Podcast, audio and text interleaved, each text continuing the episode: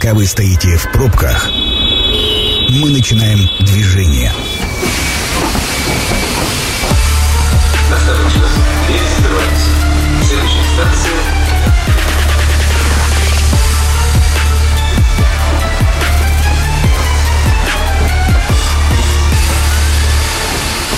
Метро. Главные темы Красноярска. Друзья, добрый вечер. Меня зовут Екатерина Кузьминых, и сегодня мы приветствуем в студии министра здравоохранения Красноярского края а, Бориса Немика, чтобы поговорить про актуальные вопросы медицины в недавно начавшемся году. Борис Маркович, добрый вечер. Добрый вечер всем.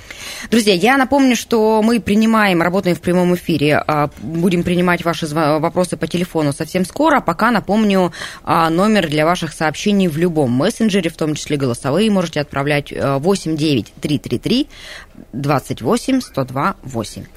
Задавайте свои вопросы. А, Борис Маркович, ну мы, наверное, начнем с а, того, что последнее время больше всего будоражит сети а, СМИшников, и я думаю, что людей, это вопрос с лекарственным обеспечением, потому что, ну, понятно, проблема во всем мире. Мне друзья из-за границы рассказывают, что у них вообще нет никаких антибиотиков. И наши проблемы, то, что мы считаем отсутствием и какие-то сложности с лекарствами, кажутся цветочками, но тем не менее, как обстоит, обстоят дела с лекарственным обеспечением и из-за чего происходят перебои?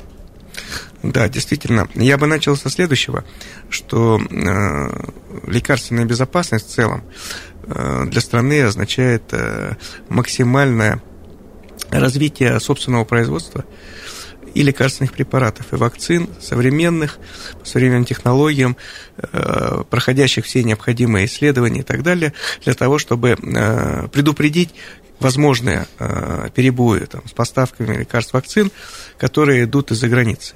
Понятно, что в настоящее время э, в полном объеме э, производства лекарственных препаратов, наверное, которое бы закрывало на 100% потребности Российской Федерации в лекарствах, Пока э, этого нет, но даже вот по нашим данным э, мы смотрели ежегодные наши объемы э, поставок лекарств в учреждения по государственным контрактам. Сейчас около 80% препаратов, которыми пользуемся мы на территории Красноярского края, это препараты российского производства.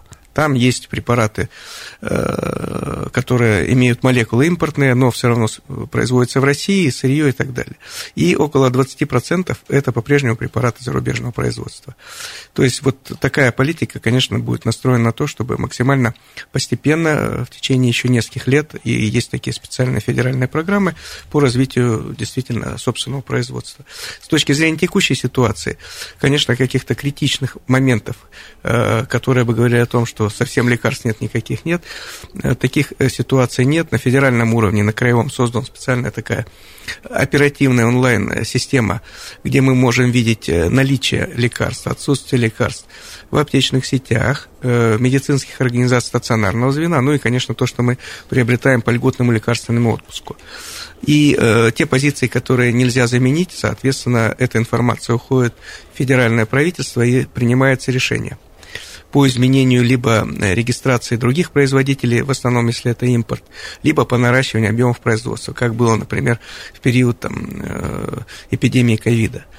Поэтому в целом ситуация управляемая. Кроме того, я скажу, что э, утверждены э, государственная программа развития здравоохранения Красноярского края на три года. Все государственные гарантии по льготному лекарственному отпуску там сохранены. Мы увеличили финансовые средства на приобретение льготных лекарств сумма эта достаточно уже большая, больше трех миллиардов направляется на льготное лекарственное обеспечение на территории края, и поэтому торги все мы проводили в прошлом году, поставки осуществляются вот с декабря месяца, поэтому в этом отношении э, как бы ну, ситуация управляемая.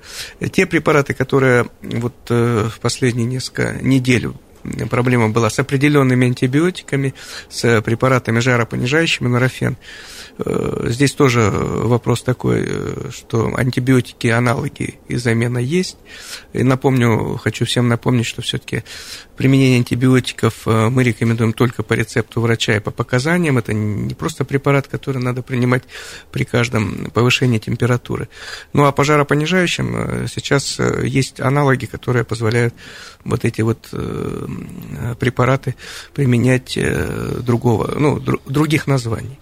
Ну, понятно, что да. Дополнительно еще, да, скажу, что несмотря на все э, санкционные ограничения и так далее, не прекратилось, не прекратилось обеспечение наших э, граждан препаратами зарубежными, очень дорогостоящими и не зарегистрированными в Российской Федерации мы э, на эти цели, э, вот последние решения по препаратам, э, которые получают наши пациенты, страдающие тяжелыми заболеваниями крови, то есть есть порядок, и мы им пользуемся, выделяем средства, согласовываем с федеральным министерством, и сюда заводятся незарегистрированные препараты, с территории э, других государств для лечения наших пациентов. Этот порядок действует, и, соответственно, это в том числе дорогостоящие препараты, и такие варианты, они возможны, то есть это не прекратилось. Борис Маркович, несколько уточняющих вопросов. Бытует мнение, что всегда, когда мы говорим про импортозамещение, страдает качество. И э, наши препараты, сделанные там по аналогии, они всегда чуть хуже, чем э, оригинальные. Но я так понимаю, что это же не, ну, не первый год мы их используем.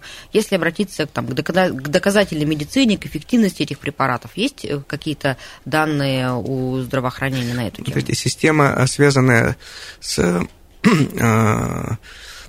безопасностью лекарственных средств и медицинских изделий сейчас э, в России э, существенно продвинулась вперед. Все лекарства имеют маркировку. Можно проследить путь, путь любой упаковки э, любого препарата с момента его ввоза в страну, регистрации, отпуска там поставщиками, аптечные организации, учрежденческие организации и так далее.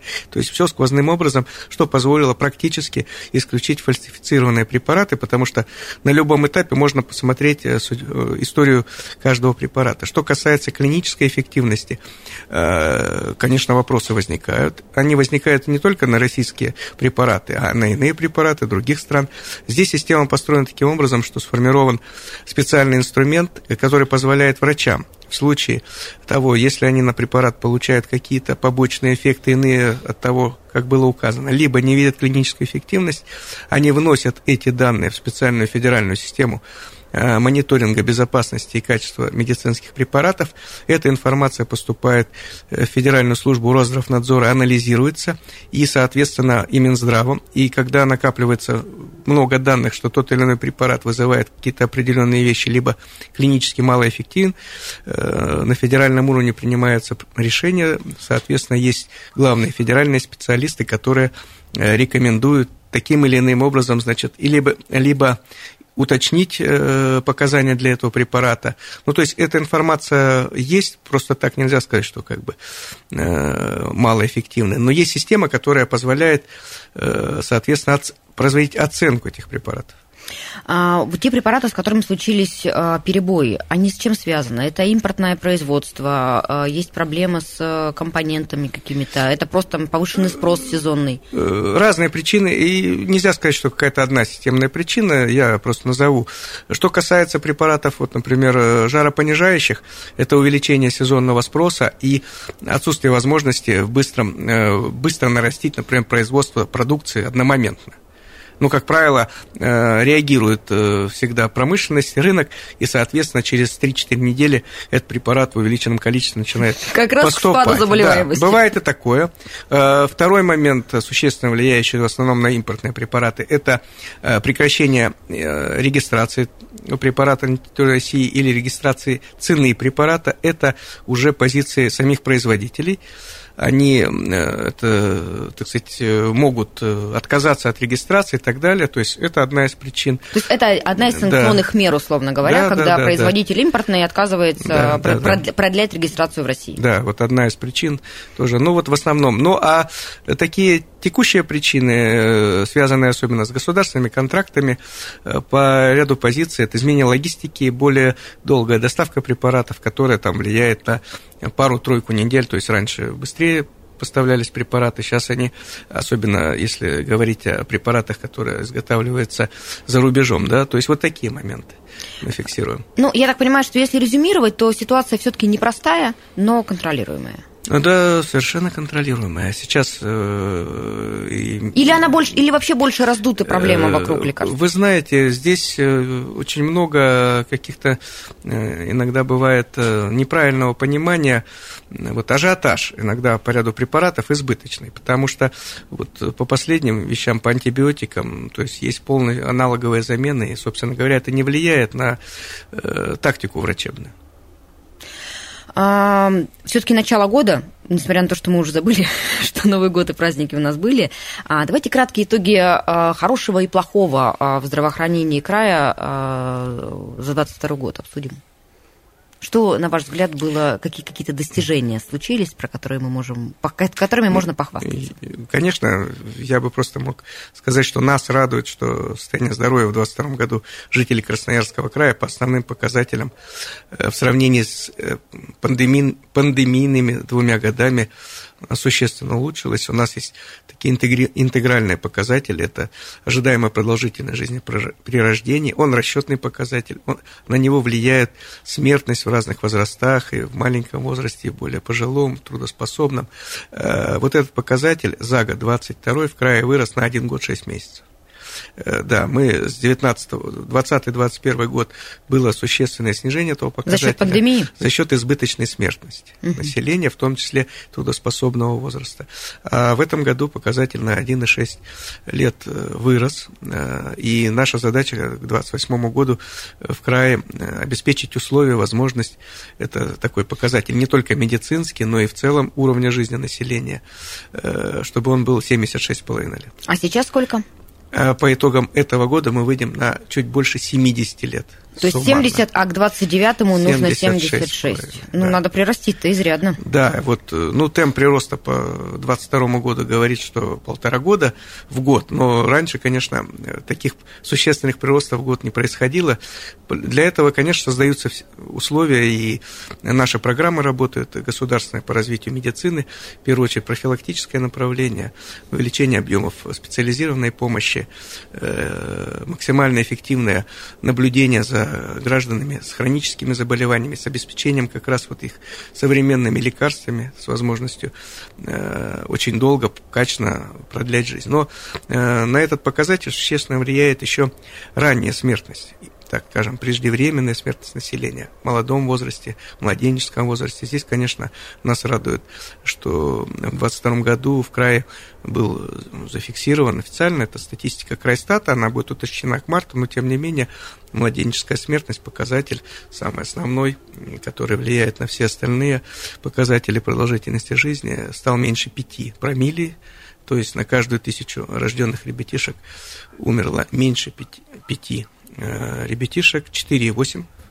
В частности, предварительный показатель, это лучший показатель за всю историю наблюдений в Красноярском крае. Э, снизилась детская смертность до 18 лет.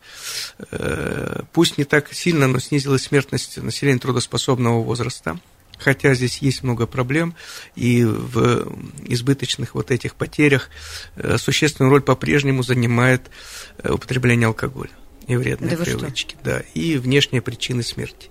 Поэтому, конечно, всех хочу, ну, то есть, грубо говоря, всех хочу не... еще раз, да, настроить на то, что вот э, есть такие вещи, которые, в принципе, устранимы, и без которых можно качественно и долго жить, вот, но тем не менее этим надо заниматься. Ну, такие социальные показатели, социальные, не только да. в сфере не здравоохранения. Но а, в, если говорить про итоги 2022 года, большое из решений, которое было принято, это строительство детской многопрофильной больницы. А есть ли какие-то подвижки в этом? Да, ну статус э, текущий следующий. Уже э, юридически урегулированы все вопросы между правительством Красноярского края, Министерством здравоохранения Российской Федерации Э, федеральной государственной программы строительства этой больницы. Заключено соглашение, э, принята государственная программа развития здравоохранения Красноярского края, которая предполагает строительство больницы э, с завершением к концу 2027 года. Напомню, что это большая больница, которая будет многопрофильной, в которую перейдут все подразделения, которые сейчас действуют, шесть разной мощности стационарных подразделений, учреждений, э, корпусов в городе Красноярске. Э, начиная с инфекционного блока, заканчивая детской хирургией. И после ввода в эксплуатацию этой больницы в Красноярске будет функционировать два крупных э, центра. Один центр на улице Керенского, центр охраны материнства и детства – с оказанием помощи детям э, высокоспециализированной, высокотехнологичной, ну и, соответственно, перинатальный центр. И новая многопрофильная больница с оказанием всех видов помощи по другим направлениям. Они будут полностью интегрированы между собой, и, соответственно, условия оказания помощи, конечно, детям и э, родителям э, в этой больнице, философия применена проектных решений, это семейный дом, где максимально э, должны быть настроены все процессы на э, доброжелательность к ребенку и к семье. Ну, мне бы хотелось да. поподробнее а, вообще медицинскую помощь детскую в крае обсудить, но сейчас мы вынуждены прерваться на рекламу, а вот когда она закончится, мы, друзья, к этому вопросу вернемся. Это программа «Метро». Авторитетно о Красноярске. Друзья, мы возвращаемся в эфир. В гостях у нас министр здравоохранения Красноярского края Борис Немик. А, немножечко технической информации. А, телефон прямого эфира 219 11 10. Можете звонить, задавать свои вопросы. А, номер а, для ваших вопросов в любом мессенджере и в том числе голосовых сообщений 8 9 333 28 128. Борис Маркович, мы с вами остановились на строительстве детской многопрофильной больницы, которая появится в рамках национального проекта здравоохранения. Понятно, что все документы документы урегулированы, а стройка, начало стройки запланировано на 23 год. Но мне, например, интересно, как будет распределен функционал между действующей краевой больницей и новой, я предполагаю, что она тоже получит статус краевой. А, чем они будут, как, как между ними будут, будут потоки распределяться, специализация какая-то у них будет? Ну да, конечно, вот э, то, о чем я говорил, это будет большой такой э, крупный медицинский холдинг, условно мы называем, который предполагает, что... Э, новая, так сказать, где будет? Новая больница, адрес ее улица Караульная, сразу за кардиоцентром, это такой тоже большой, получается, медицинский комплекс будет, там, соответственно, выделен земельный участок, проект разработан, прошел государственную экспертизу, и сейчас, собственно говоря, в ближайший месяц будет заключен уже государственный контракт на первый государственный контракт на строительство этой больницы. Э, я здесь хочу э, сказать, что это ну, достаточно серьезный, важный э, с точки зрения вообще Красноярского края объект. Он включен в перечень важнейших объектов по поручению губернатора края Александра Викторовича Уса. Много работы было проведено на уровне федерации, она продолжается. И были недавно совсем встречи проведены, Александр Викторович встречался с ведущими академиками, которые в целом технологии детской медицины определяют всю политику. Были встречи в Минздраве, в том числе с министром здравоохранения Михаилом Альбертовичем, э, для того, чтобы сформировать некий такой внутренний план действий, потому что кроме строительства нужно готовить кадры, нужно определять вот эту интеграцию. Больница будет не только обслуживать жителей, обеспечивать жителей Красноярского края, но и будет узловой такой большой межрегиональный центр для всей Енисейской Сибири, это и Хакасия, Тыва, и другие регионы, в которых э, какие-то моменты помощи еще, может быть, не так развиты.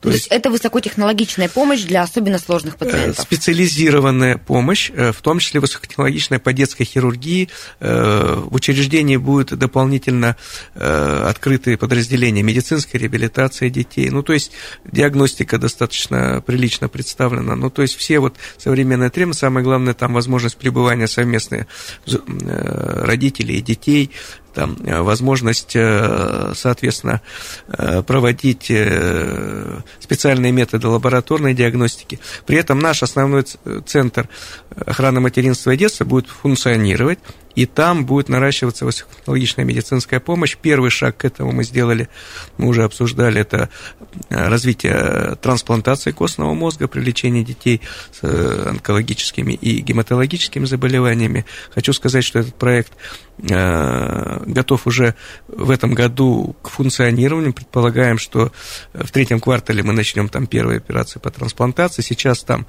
завершены основные мероприятия, завершается оснащение оборудованием примерно в апреле там уже э, будет возможность лечить детей с гематологическими заболеваниями и начинать работу вот по готовности к пересадке костного мозга. Очень много вопросов в связи с этим, но слушатель к нам пытается э, прорваться очень долго. Спасибо большое за ожидание.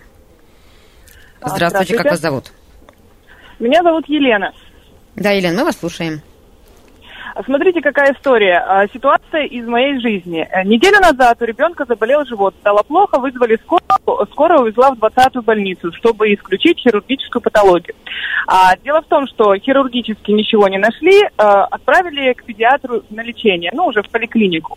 Поликлинике а, ситуация какая? А, ну, дело в том, что ребенок пошел в школу на следующий день, и в школе у него снова заболел живот. Мы обратились в поликлинику к дежурному врачу, и она нам говорит о том, что, ну, нужно ехать, например, на ФГС в 20-ю больницу. У меня по этому поводу вопрос. Вот, например, если ребенок поступает детским хирургам э, с болью в животе, почему они, исключая хирургическую патологию, не могут, например, его перевести в другое отделение, чтобы его уже дообследовали там гастроэнтерологи и так далее? Потому что, ну вот с ребенком, у которого болит живот, э, ходить по врачам, сидеть в очередях, ждать несколько дней, чтобы э, дообследоваться, ну это как-то не очень э, приятно, скажем так. Спасибо, Елена, за вопрос. Ну, Борис Да. Маркович, тут, я так понимаю, к логистике. э, Елена, ситуации. спасибо, да, мы э, э, знаем эти проблемные вопросы. Сейчас э, э, в 20-й больнице изменен порядок э, оказания э, хирургической помощи детям, соответственно. э, И э, вот э, те моменты по так скажем, комплексному обследованию детей, э, которые требуется проводить в одном месте там, в какой-то короткий срок, такая задача поставлена. Там изменена и структура сейчас управленческая, и порядок оказания помощи. При этом э, вот то, что мы говорили, э, понятно, что в 20-й больнице пока есть ограничения по условиям оказания амбулаторной помощи, потому что эта больница не имеет в составе поликлинического блока и диагностического большого детского блока. Поэтому, конечно, в условиях вот нового учреждения это уже все будет предусмотрено, потому что вся детская хирургия перейдет в новый корпус, в А новое правильно ли, был, подразделение. а, правильно ли был выбор вообще логистический вести а, пациентов в 20-ю, а, например, не в детскую краевую, там, не в ДСМП, не знаю, если там детская Здесь, помощь? Ну, здесь э, выбор был правильный. Острая хирургическая патология детям до 18 лет. Все, что касается острой патологии, центр находится в 20-й больнице, и он будет там пока находиться, пока, вот, соответственно, мы не начнем эксплуатацию нового э, большого корпуса, где все уже будет в одном месте. Это, к сожалению, проблема города Красноярска, которая как раз и побудила нас э, инициировать тему, связанную с тем, что все профили детские, в том числе диагностические, должны быть в одном месте. К сожалению, э, таким образом формировалась, э, ну, достаточно давно история вопроса оказания помощи детям в Красноярске, что у нас шесть разрозненных стационарных корпусов по разным профилям сейчас мы имеем по детям. Ну и, соответственно, нет единого какого-то такого диагностического хорошего центра детского, который бы позволил в одном месте. Понимая это, мы пытаемся сейчас донастроить все, что есть. Хирургическая острая патология всегда в 20-й больнице. Другое дело, что не всегда эта патология требует госпитализации. И э, здесь бы я тоже сказал, э, для того, чтобы обследовать ребенка, э, мы э, говорим о том, что если не нужно в условиях круглосуточного стационара ребенку пребывать, вот нет такой необходимости. Для него это стресс, так же, как и для вас. А это еще и возможность инфицирования и так далее. То есть, если это все-таки можно сделать амбулаторно, лучше обследование делать амбулаторно, если нет необходимости находиться в круглосуточном стационаре. Но э, если у вас остаются проблемы, сразу скажу, дайте ваш телефон, с вами свяжемся, конечно, по ребенку мы обязательно подключимся, поможем для того, чтобы понять причину боли в животе. Кс- У детей часто бывают разные колики, э, соответственно, абдоминальные, э, которые требуют расшифровки. Давайте мы запишем телефон, если есть. Да, я думаю, что у Елены я- ну, как бы, нас найдет возможность нам написать, например, в социальных сетях, для того, чтобы мы в Министерство здравоохранения могли контакты передать, чтобы а, точечно частный вопрос решить. Ну, а вместе с ним часто бывают и какие-то системные а, логистические вопросы э, мо- можно, можно обсудить и снять. А, Борис Маркович, мы ведь еще помимо а, ну, вот строительства многопрофильной детской больницы, если продолжать тему детской медицины, а, по-моему, как раз с начала этого года расширили перечень э, э, неонатальных скринингов и вместо пяти стали делать э, 36 анализов на патологии новорожденных. Да, э, в рамках реализации национального проекта здравоохранения по разделу развития детской медицины э, с этого года существенная новация с точки зрения возможности диагностики э, врожденных редких заболеваний, так называемых орфанных заболеваний у детей. Если раньше мы делали такой скрининг на 5 таких заболеваний, то сейчас появилась возможность на 36 заболеваний. Технология та же самая при рождении у ребенка в роддоме из забирается кровь, кровь. Кровь, да, небольшое количество крови из пяточки, это все уже как бы пройденный этап. Доставляется сейчас специальным образом, мы подготовлены к доставке э, в федеральный центр межрегиональный, который находится в Томске, в институте специальном, где проводится исследования. Даже не в Красноярске. Да, это референс-центры. Их по стране э, около 15 создано. Они все в основном на базах федеральных Э, научных исследовательских лечебных учреждений. Там качество, соответственно, проверено. Прощения. А давайте мы, может быть, пока а, как раз примем телефонный звонок и послушаем, с чем нам дозвонился слушатель. Алло, как вас зовут? Добрый вечер. Меня зовут Александр. Вопрос да, Александр. следующий. Неделю, неделю назад я записывался на вакцинацию от коронавируса. Э, первая поликлиника, третья больница на Ключевской пришел по времени записи на госуслугах, мне отказали в вакцинации. Говорят, ищите пару. Я говорю, как так? Вакцина в двойной дозе. Открывать ради вас одного не будем. Зав поликлиника говорит, ничего поделать не могу, всем об этом, об этом известно. Вопрос следующий, собственно говоря, как так? Неужели мы победили коронавирус? Э, вы знаете, э, правильный вопрос, актуальный. Вакцинация продолжается, она перешла уже в такой штатный режим, ревакцинация, значит, э, нарушение порядка, вот то, что вы сейчас мне сообщили, мы разберемся, примем меры. Э, действительно, есть э, вопрос, связанный с тем, что вакцина поставляется в разных упаковках, есть вакцина, ну, такая расфасовка один флакончик, есть расфасовка э, 5 флакончиков. При этом э, четкие инструкции персонал имеет. В случае, если пациент обратился и нет больше другого э, пациента в этот день, они обязаны провести вакцинацию, независимо от того, что, соответственно, будет использована только одна доза. Поэтому э, можно обратиться к главному врачу, а можно мы запишем ваш номер, пригласим вас на вакцинацию. Вам еще не сделали, наверное, вакцинацию, пригласим. Но это нарушение порядка, все инструкции даны. А, Борис Маркович, ну, честно говоря, хотела позже поговорить про коронавирус. Надеюсь, еще хватит времени вернуться к э, скринингам и детской медицине. Но очень коротко, раз слушатель затронул тему, а, новый штамм коронавируса и вообще хоть какие-то есть сейчас, ну, э, повышенные опасения в связи с новым штаммом и вообще с э, риском развития новой опасной волны коронавируса? Повышенных опасений нет. За этот период мы уже достаточно много опыта имели, и у нас достаточно высокий процент э, людей, имеющих иммунитет, его надо поддерживать.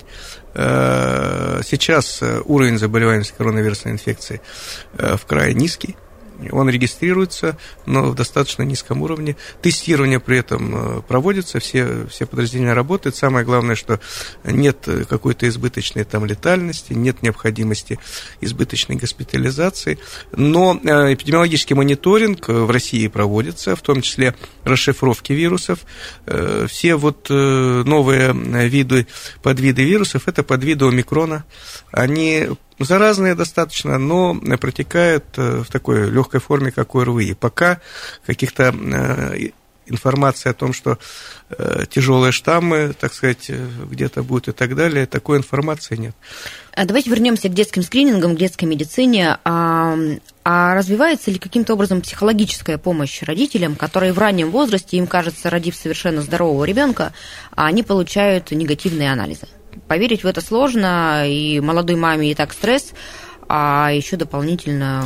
Ну, вы знаете, да, вот э, если говорить о скрининге ну, врожденных заболеваний, это, конечно, существенный прорыв мировой, научный прорыв. Научились расшифровывать э, геном, соответственно, появились возможности уже вот на этом уровне не просто определять патологию, но самое главное, появились возможности излечивать некоторые вещи, либо очень сильно влиять на качество продолжительной жизни детей, э, которые э, ранее там не доживали до года, например, или до трех лет, до пяти. И сейчас вот мы видим это реально в практике, например, такое заболевание, как муковисцидоз, когда, к сожалению, ребенок был обречен не дожить даже до 18 лет. Сейчас это уже ситуация вполне контролируемая, лекарственная и так далее. И это будет развиваться, и здесь, конечно, наука существенно пошла вперед, и этим, конечно, мы пользуемся.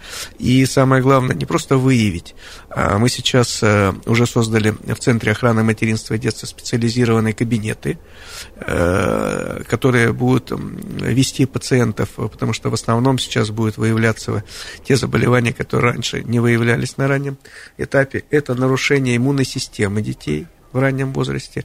Э, такой специальный, мы специализированный прием открыли по иммунологии детской. Это как раз вопросы, которые многих интересуют, а где можно получить хорошую консультацию детского иммунолога по снижению иммунитета и так далее. Ну и появились и появляются лекарства, которые при раннем назначении позволяют существенно вмешиваться уже не просто там э, в симптоматику, а в патогенез и, собственно, в саму природу заболевания.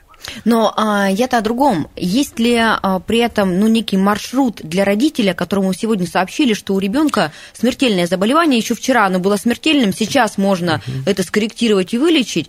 А, вот так как вы сейчас рассказываете мне, расскажет ли кто-то маме, которой сказали, что очень серьезная ну, патология у ее новорожденного? Я понимаю, да. Мы настраиваем эту систему, и, конечно, э, сейчас специальные инструкции доведены до медицинских организаций. Но э, в случае, когда у родителей все равно остаются остаются вопросы, я рекомендую обратиться им в два наших ведущих центра. Э, медико-генетический центр краевой, соответственно, и на сайте есть, и телефоны, и все. И в Центр охраны материнства и детства, консультативная поликлиника, э, значит, которая осуществляет вот консультативно-диагностическую помощь. А медико-генетические при краевой больнице взрослые, если я э, понимаю? Это отдельное медицинское учреждение, а, краевое государственное, медико-генетический центр. А, возвращаясь к вопросам э, детской помощи, есть же большой блок еще связанный с, поликли... с поликлиниками. А есть ли здесь у нас, как обстоят дела и как должна быть выстроена система поликлинической помощи детям? Первичные, так скажем? Э, ну, здесь э, я хочу сказать о чем, что э, мы продолжаем по-прежнему программу модернизации первичного звена здравоохранения. Она реализуется вот по национальному проекту здравоохранения. Вообще, честно хочу сказать, что детские поликлиники, мне кажется, гораздо на более высоком и слаженном уровне работают, чем взрослые. У меня всегда складывается такое впечатление. У них больше организованность, гораздо больше, больше. ответственность. И, дружелюб... и более дружелюбные да, они всегда. И врачи-педиатры, я вот врач-лечебник, мы всегда удивлялись, как врачи-педиатры э, действительно работают с детьми, потому что есть свои особенности и так далее. И им работать не только с детьми приходится, но и с родителями тоже.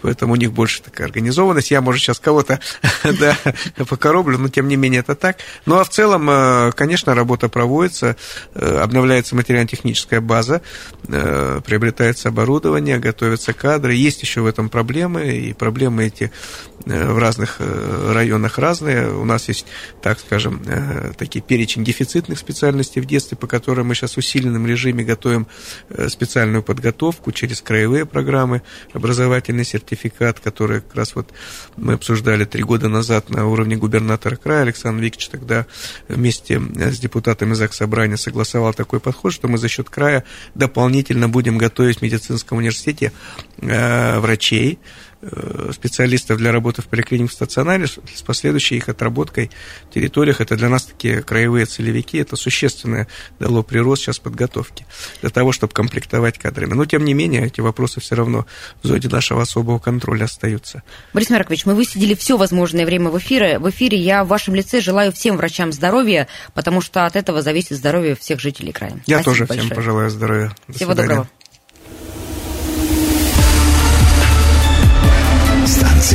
Конечная. Поезд дальше не идет. Просьба освободить вагоны.